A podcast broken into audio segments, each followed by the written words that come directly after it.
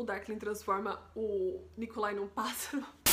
Hoje nós vamos conversar sobre o último livro da saga Sombriossos, chamado Ruína e Ascensão. Bem, eu comecei a saga muito feliz. O primeiro livro para mim foi espetacular, só que eu acho que conforme o livro foi passando, a qualidade foi caindo. A Lina começa o livro toda fodida embaixo da terra, nesses túneis que aparentemente um monstrão criou. Existe essa minhoca que saiu comendo a terra e fazendo túneis. E é para isso que essa minhoca existe, porque essa minhoca não vai aparecer em momento nenhum. Eles vão contar a história da minhoca, mas a minhoca não vai comer ninguém. E eu fiquei tipo, tá, eu quero ver essa minhoca comendo todos os, as, os que estão lá embaixo da terra batendo palma pro Aparati, enquanto o Aparati é extremamente abusivo com a Alina. O Aparati é tudo que o Darkling não foi. O Aparati, ele quer que a Alina vista certas roupas, ele quer que a Alina fique fazendo cirurgia plástica com a Gênia. O Aparati, ele é o grande vilão das primeiras 10 páginas dessa história. Eu achei que ele seria muito melhor vilão do que o Darkling, inclusive. Eles descobrem que ah, o Darkling tomou o castelo lá de Rav e agora o Darkling, ele comanda o reino com as suas sombras malignas. Aparentemente, o Darkling se recuperou muito melhor do que a Alina, porque a Alina está fodida no começo desse livro. Ela não consegue usar a luz porque ela tá a 300 mil metros do sol e aparentemente ela precisa de luz para fazer a magia dela. Mas na verdade, tipo, pode ser qualquer luz, eu não entendi muito bem. Tem que ser a luz das estrelas, tem que ser a luz cósmica, porque ela consegue fazer luz dentro da dobra que não tem luz, mas ela não consegue fazer luz dentro do buraco porque não tem luz. Fica muito confuso às vezes. Uh, o Aparate quer de qualquer jeito separar uma Mali de perto da Alina porque ele acha que o Mali é uma péssima influência para ela e eu acho que ele é uma péssima influência para ela. E eles vão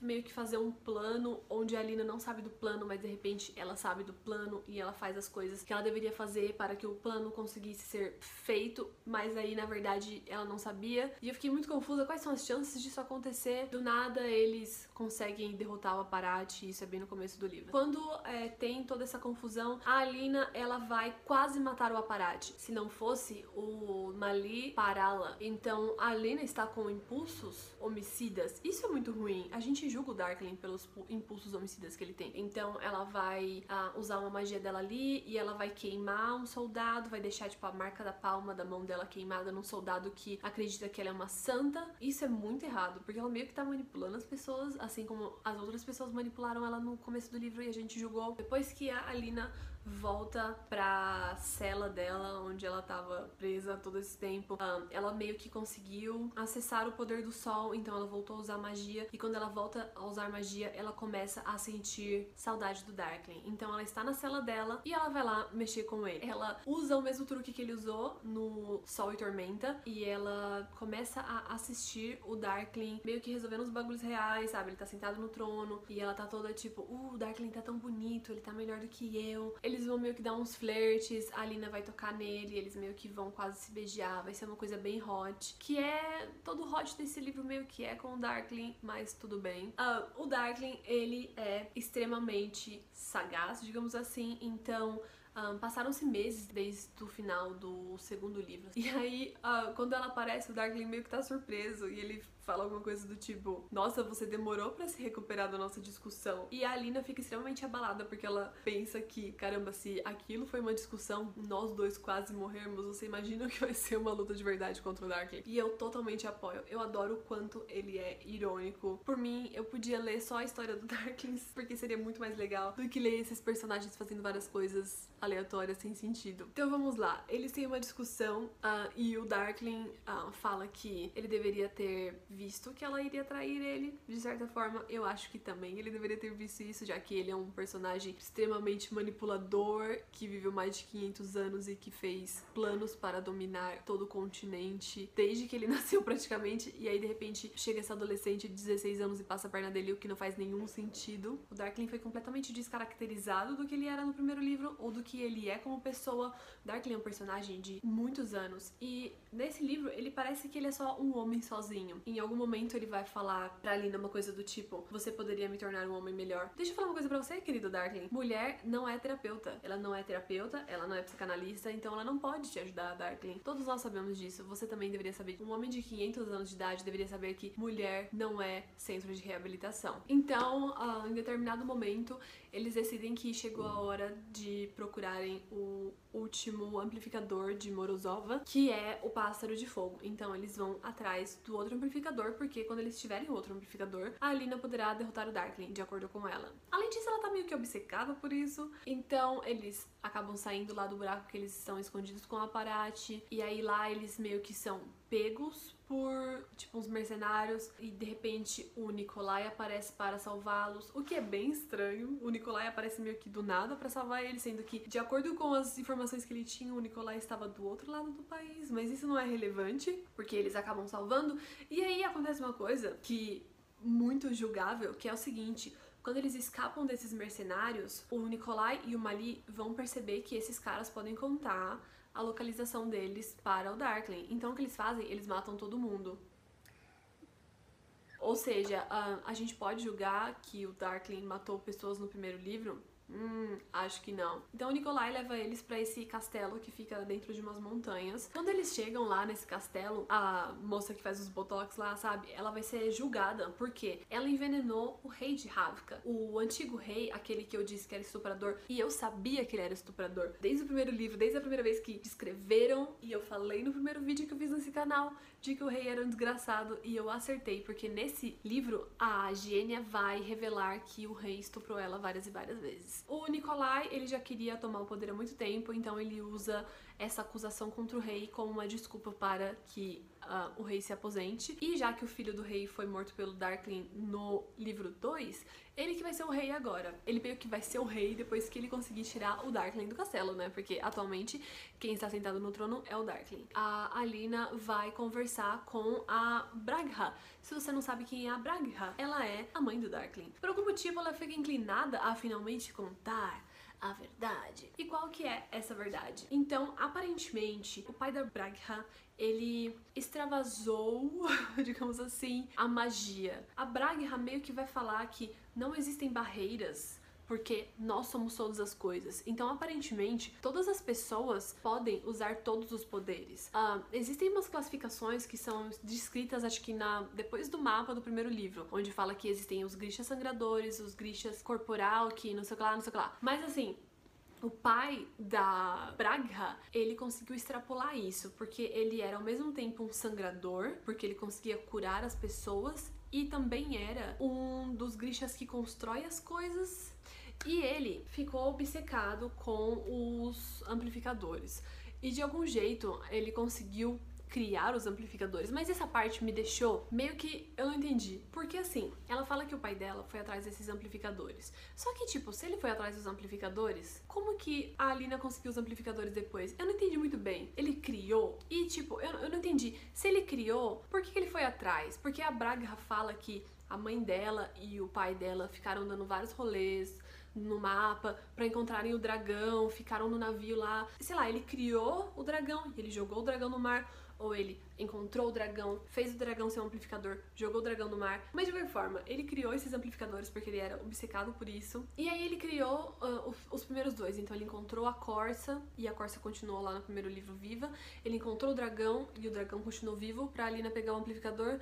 E depois ele encontrou o tal do pássaro de fogo. Mas na verdade, não foi isso. Antes dele encontrar o pássaro de fogo, que era o último amplificador, aconteceu todo um rolê que é o seguinte: a mãe da Braga engravidou dela, certo? E aí, por conta dos rolês errados que o pai dela fazia, a Braga nasceu Grisha das Sombras, um poder que nenhuma outra pessoa tinha visto até então. Daí a mãe dela não gostava dela. Quando a mãe dela engravidou de novo, ela teve uma outra criança, e essa outra criança era tipo normal. Daí o que ela fazia? Ela dava preferência para essa criança. E aí um dia a mãe da Braga pegou um brinquedo que o pai dela tinha feito para ela e deu para outra filha que ela realmente gostava e que ela não odiava.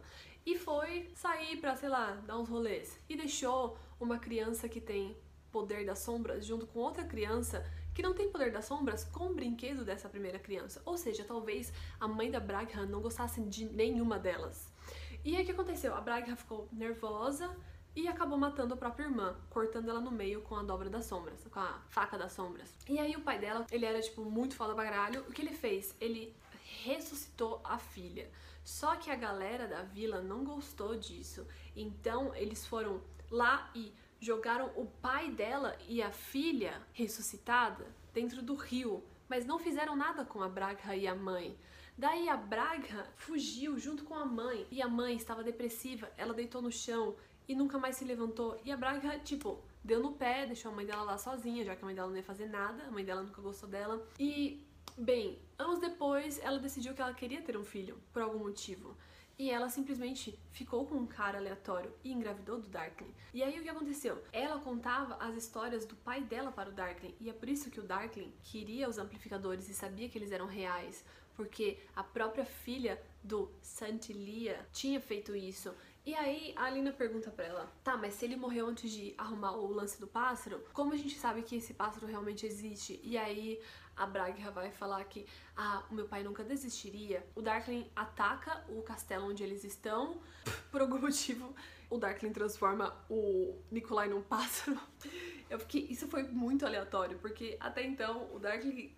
O que aconteceu? Pra quê? Por que ele simplesmente não jogou a sombra, tipo, no Mali ou na Alina e passou a controlar eles? Já que sendo Volcras é mais fácil de controlar. O Nikolai virou um pássaro. E aí ele sai voando. E é isso. Daí a Bragha se joga do precipício por algum motivo. E aí a Alina e mais tipo algumas pessoas fogem e decidem ir atrás do tal do pássaro. Bem, quando eles vão atrás do pássaro, meio que eu comecei a gostar do Mali ali, eu meio que perdi a minha implicância com ele. Mas assim, o Bali, ele finalmente percebeu que ele realmente gosta da Alina e ele meio que se dá inteiro para ela. Eles ficam nesse rolê do pássaro durante muito, muito tempo. Tem um dos irmãos, eu não lembro o nome dele agora, mas um dos, dos grixas que estão com eles procurando pelo pássaro vai contar uma história que é o seguinte: ele nasceu em Churran, lá os grixas meio que são os grixas são mortos, né? Então, todos os países os grixas são mortos, mas esse país aí específico, os grixas são mortos e acredita-se que se você tomar o sangue de um grisha, você meio que é curado das suas doenças. Então, pegaram o irmão dele e mataram e tomaram o sangue do irmão dele. Daí ele foi lá e matou uma vila inteira. E as pessoas meio que batem palma para ele quando ele conta essa história e eu fico tipo, hum, quando o Darkling fez isso, as pessoas julgaram, não é mesmo? Pois é. Então, acontece essa história aleatória. E bem, finalmente o pássaro aparece. E de repente, o pássaro não é um amplificador. E eu fiquei tipo, hã? Como assim? A gente tá ouvindo que o pássaro é um amplificador desde o sei lá, do primeiro livro. Na verdade, o amplificador é o Mali. Porque o Mali é um primo do Darkling. Eu não sei de onde eles tiraram isso. Mas a Lina, de repente, tem toda um, uma loucura onde ela fala que não, quando o Morozova, o pai da Braghan, avô do Darkling, ressuscitou a filha, ele criou nela o último amplificador.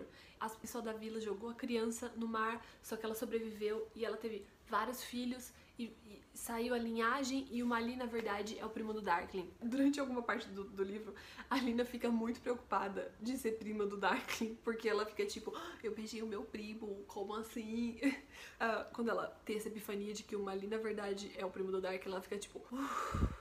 E aí vão acontecendo várias coisas. Alguém vai falar pra Lina assim: caralho, o, o Darkling chegou lá e matou todas as crianças. E a Lina fica, tipo, revoltada. E aí ela usa lá o poder da mente dela, vai lá e começa a atacar o Darkling. E aí o Darkling, não, eu não matei as crianças, mas eu vou matar se você não se encontrar comigo daqui a cinco dias dentro da dobra e tal. E venha com o Mali, porque nós dois vamos atrás do pássaro. E é isso aí. Passa, eles fazem mais um plano mirabolante e eles se encontram no meio da dobra, certo? Eu quero ressaltar aqui novamente, antes de eu falar sobre o final, que o Darkling é esse cara de mais de 500 anos. Uma das coisas que eu fiquei mais chateada nesse livro é o seguinte: quando a Bragha foi conversar sobre os objetivos do Darkling a primeira vez, ela contou que ele serviu a muitos reis, porque ele sabia que uma hora a Alina iria chegar ou alguém com esse poder iria vir e ele iria conseguir controlar a dobra ia conseguir unificar os países e fazer com que os Grishas parassem de morrer. Ele é esse cara que serviu a reis horrorosos durante mais de 500 anos sei lá, muitos e muitos anos, para que ele conseguisse dar um golpe de estado e resolver todos os problemas que ele queria, resolver todas as coisas que ele queria. E nesse livro, ele simplesmente virou um cara obcecado pela Lina. Então, assim, ele começou a aumentar a dobra e fazer vários vilarejos, tipo, serem. Ele tá fazendo várias coisas assim que um cara que esperou 500 anos para realizar o plano não faria. Ele virou um personagem burro. Ele virou assim, um, um vilão só que um vilão sem objetivo. Tem uma hora que ele vai falar pra Lina uma coisa do tipo: se você não vier, eu vou começar a aumentar a dobra até só sobrar nós dois no mundo. Não era isso que ele queria. Ele queria dominar o mundo. Do que adianta você ser o rei do mundo se só tem você? Esse não é o personagem que o Darkling é. Esse não é. Isso não é o Darkling. Isso não é o que o cara lá do começo do livro era. Eu não sei o que aconteceu, porque ele não é apaixonado pela Lina. Como eu disse, eles passam pouquíssimo tempo juntos. Além do, a Lina só tem o poder que o Darkling quer. Só isso. E bem, chegamos ao final do livro. Tem todo um plano, o plano dá errado, e aí de novo nós somos salvos pelo Deus Ex Machina. Porque durante três livros foi falado que o tal do pássaro de fogo era a porra do amplificador. E de repente o amplificador é o Mali. E aí nós precisamos matar o Mali e pegar um pedaço do osso dele para que a Alina tenha um amplificador. E aí eles vão lá e no meio da, da luta, da guerra, da destruição, a Alina mata o Mali. E eu falei, porra, aí sim, né? Tipo, é um, é um final muito bom, porque todos esses personagens têm se sacrificado muito. E a Lina, para conseguir o poder que ela tanto quer, ela vai precisar matar a única pessoa que ela se importa. Isso talvez salve o livro. E aí, bem, Mali morre. E da hora que ele morre, o que acontece? Os soldados do sol, tipo, várias pessoas aleatórias, de repente tem o poder da luz.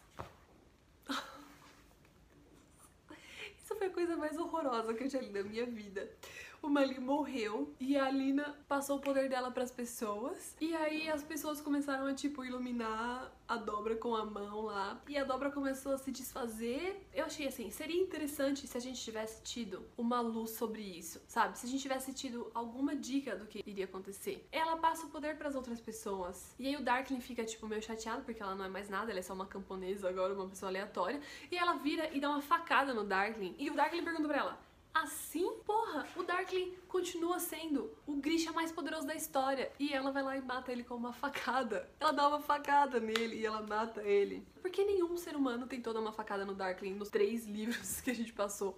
Porque assim, se fosse para ele morrer com uma facada, era só qualquer personagem aleatório dar uma facada nele. Não precisava da Lina dar uma facada nele. Acontece isso, o Darkling morre, o Mali tá morto. E de repente esses dois corporal que, que são pessoas normais conseguem reviver o Mali. Como assim você conseguiu reviver o Mali? O avô do Darkling lá, o pai da Bragha, ele era tipo super pesquisador, filósofo, ele quebrou as leis da física, da magia, da realidade para conseguir ressuscitar a filha dele. E olha a merda que deu, né, para ele conseguir fazer isso. Não faz sentido nenhum. O cara que conseguiu reviver a filha foi santificado porque foi uma coisa nunca vista antes na história do mundo Grisha. Seria muito melhor se a Alina terminasse sem o Mali e sem os poderes e sem o Darkling. Então, mas não. A Alina termina com o Mali e os dois vão, tipo, abrir uma escola para órfãos. Eu achei bonitinho o final, viu? Mas eu fiquei muito chateada. Eu fiquei tão chateada quando o Darkling morreu daquele jeito idiota. Uh, no final do livro, os soldados lá, que agora tem o poder de luz da Alina, vão iluminar a dobra e a dobra vai diminuindo. Os Volcras, que eram seres humanos que se tornaram Volcras, eles vão fugir, ou seja, eles podem atacar pessoas em outros lugares do país. que mais? Ah, o Darkling morreu, as sombras as sombras pet lá do Darkling morreram também. A sombra que tinha, que o Nikolai tinha engolido, vai sair dele. E aí ele vai voltar a ser o mesmo Nikolai, só que ele vai estar todo fudido. Ou seja, ele é o King of Scars, ele é o rei das cicatrizes. Quando o Nikolai assume o poder nas últimas páginas, ele vai conversar com a Lina que, por mais que ele, ele tenha assumido o poder, existe muito o que ser feito porque os outros reinos ainda estão lutando contra Ravka. Uh, os Grishas ainda estão sendo mortos nos outros reinos. Os Grishas ainda vão ter que lutar na guerra. Os humanos também vão ter que lutar na guerra. Uh, a única coisa que foi resolvida foi a dobra. E continua. Então, meio que eu fico pensando que se o Darkling tivesse conseguido fazer o plano dele, eu não sei, eu não sei o que poderia ter sido. Mas se o Darkling tivesse conseguido concluir o plano dele, talvez as pessoas não tivessem que continuar lutando na guerra. Bem, eu acho que é isso. Eu volto pra cá para falar sobre o Devil in the Woods e também sobre o Six of Crows e Crooked Kingdom. Que tristeza. A gente vai superar isso juntos.